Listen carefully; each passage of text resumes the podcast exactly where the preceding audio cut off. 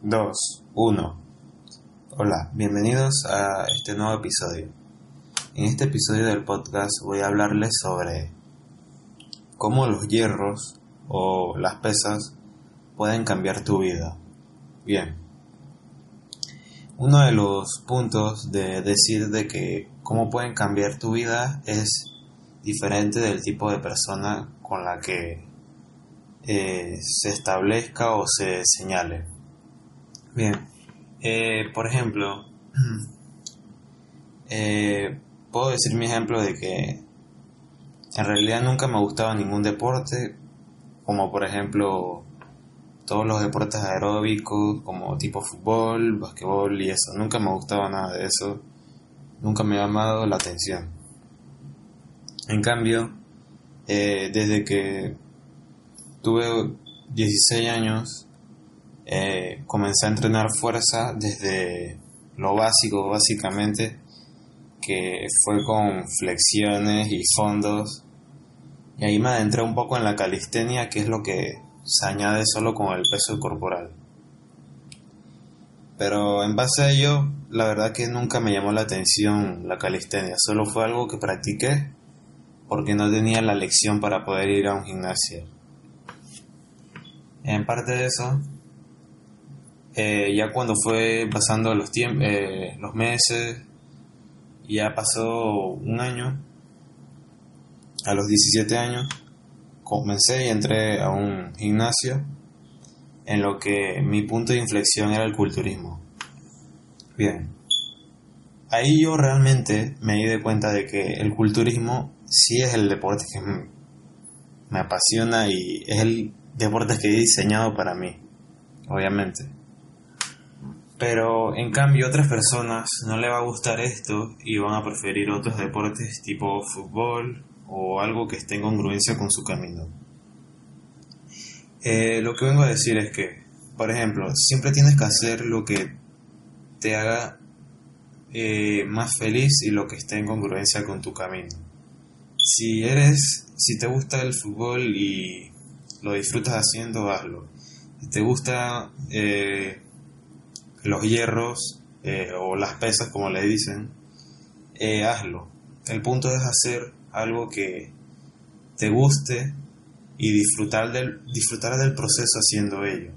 No realizar algo que al final te disguste o que cada vez que lo vayas a hacer odies hacerlo.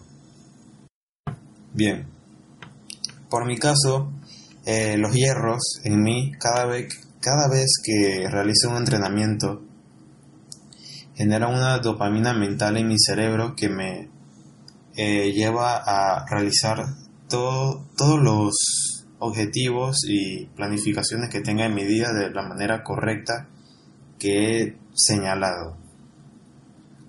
Eh, por ejemplo, otras personas preferirán hacer otros deportes con los que puedan generar esa dopamina, pero en mi caso yo lo hago de esa manera y me hace crecer cada día como persona en la que me establezco objetivos tanto laborales como a nivel de entrenamiento y cada día ir mejorando constantemente, aplicando la filosofía del Kaizen. Kaizen es una filosofía japonesa que significa eh, mejoras constantes diarias. Claro, obviamente en el campo en que uno eh, diseña su vida. Eh, ya en el ámbito eh, anatómico sobre eh, las cosas que te generan dopaminas o no, siempre el, ser humano se ha acostumbrado a, a tener ese punto de inserción en el que lo que le agrada lo va a generar ese punto en el que puede seguir haciendo todas las cosas que está en congruencia con su camino. Eh, eso al final es como rodearse con personas con las que no te gusta estar, pero lo haces porque quieres estar al final con alguien, pero en realidad no quieres estar con esa persona. Lo mejor es alejarte de esa persona y rodearte de unas personas que estén en congruencia con tu camino y no afectar tu mente. Eh, eh, lo que yo propongo con esto es que al final, eh, con lo que me estaba refiriendo a que cómo hace este cambio de vida mediante las pesas, o cómo hacerlo. Bien, en mi experiencia ha sido de que entre más eh, se realiza el entrenamiento de fuerza, más testosterona generas. Con lo cual, eh, se ha enfocado estudios de científicos en los que las personas que realizan entrenamiento de fuerza, como en un gimnasio o en otras partes, generan hasta un 47% de testosterona, obviamente en los hombres, ya que esta es la hormona predeterminada. Y obviamente también depende de otros factores hormonales o dietéticos. Y la verdad es que, obviamente, uno, al final cuando eh, uno entrena correctamente bien, se cuida, eh, siempre da un enfoque a ello, obviamente también va a llegar a un punto donde su alimentación va a ser también correcta y acorde con ello. Pero también, obviamente esto es psicológico porque si se parte de un punto de base en el que eh, se le temía a esto de, que si llegas a, a, alimentarte de una manera subelevada en superávit, le tienes este miedo a ganar grasa, obviamente te va a costar ese punto de, de, entrenar para ganar mucha más fuerza. Obviamente.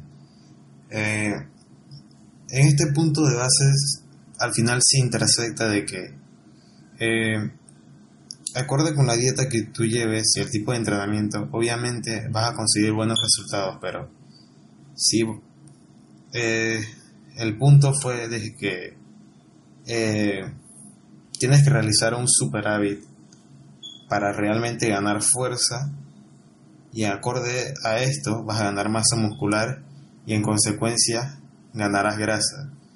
Y, el temer ganar grasa al final es solo un proceso psicológico en el que debes establecer parámetros de, de que es un proceso por el que tienes que pasar y al final es algo que en parte no tienes que arriesgar, pero eh, es un sacrificio al final. Obviamente no vas a ganar un montón de grasa si el superávit es controlado y no exagerado. Esto va determinando de si la dieta es congruente eh, y, se está y si se está realizando eh, la macronutrición correctamente. Bien. Obviamente, si se vas, eh, si se comienza de un punto en el que se es joven a entrenar fuerza, se va a tener este punto de que eh, posiblemente tus padres te digan de que no vas a poder crecer más y que te vas a quedar con la misma estatura que tienes. Pero al realizar el entrenamiento de pesas o fuerza, Obviamente esto es completamente erróneo ya que muchos estudios ya han señalado de que el entrenamiento de fuerza puede hasta contribuir al crecimiento, obviamente en estatura y en musculatura. Y al final eh, eh, genera muchos factores hormonales en el que se crea un ambiente eh, anabólico y eh, beneficioso para el cuerpo realizándolo desde tan joven. Y obviamente eh, se genera una buena base muscular ya que al, al comenzar a entrenar desde joven, eh, tu, tu ambiente hormonal es bestial y tienes una cantidad de de testosterona y de, de, testosterona libre como total. y básicamente abundas en ello y posiblemente tus ganancias musculares van a ser sobrelevadas en un punto, porque lo puedo decir porque a mí me ocurrió. Yo básicamente en siete meses progresé como si básicamente una persona eh, haya entrenado dos años o un año y medio. Pero esto porque esto es porque se ha comenzado desde un punto de recomposición corporal en lo que yo era muy delgado y también porque este factor hormonal eh, dio su comienzo anabólicamente y se creó este ambiente tan anabólico. Y también el otro factor es que la dieta, el entrenamiento y el descanso siempre iba aumentando progresivamente. Y esto es lo que se debe enfocar. Siempre ir aumentándolo. Y en el punto que quiero llegar también es que al final, yo por ejemplo, como me gusta tanto, no lo hago por, por mera estética, solo lo hago porque me apasiona. Si solo con el punto de ir a ganar músculo, o intentar impresionar a alguien, o intentar presionar a, no sé, a tu novia, por ejemplo, no vas a llegar a nada ya que no vas a tener ambición y progresión consecutiva por ejemplo, en los entrenamientos, que al final es donde se progresa. Básicamente no te vas a arruinar la mente y vas a hacer algo al final que no te gusta. Si vas con ese ámbito y ese pensamiento de que solo lo vas a hacer por un fin y ya después lo vas a dejar, no vas a llegar a nada, básicamente.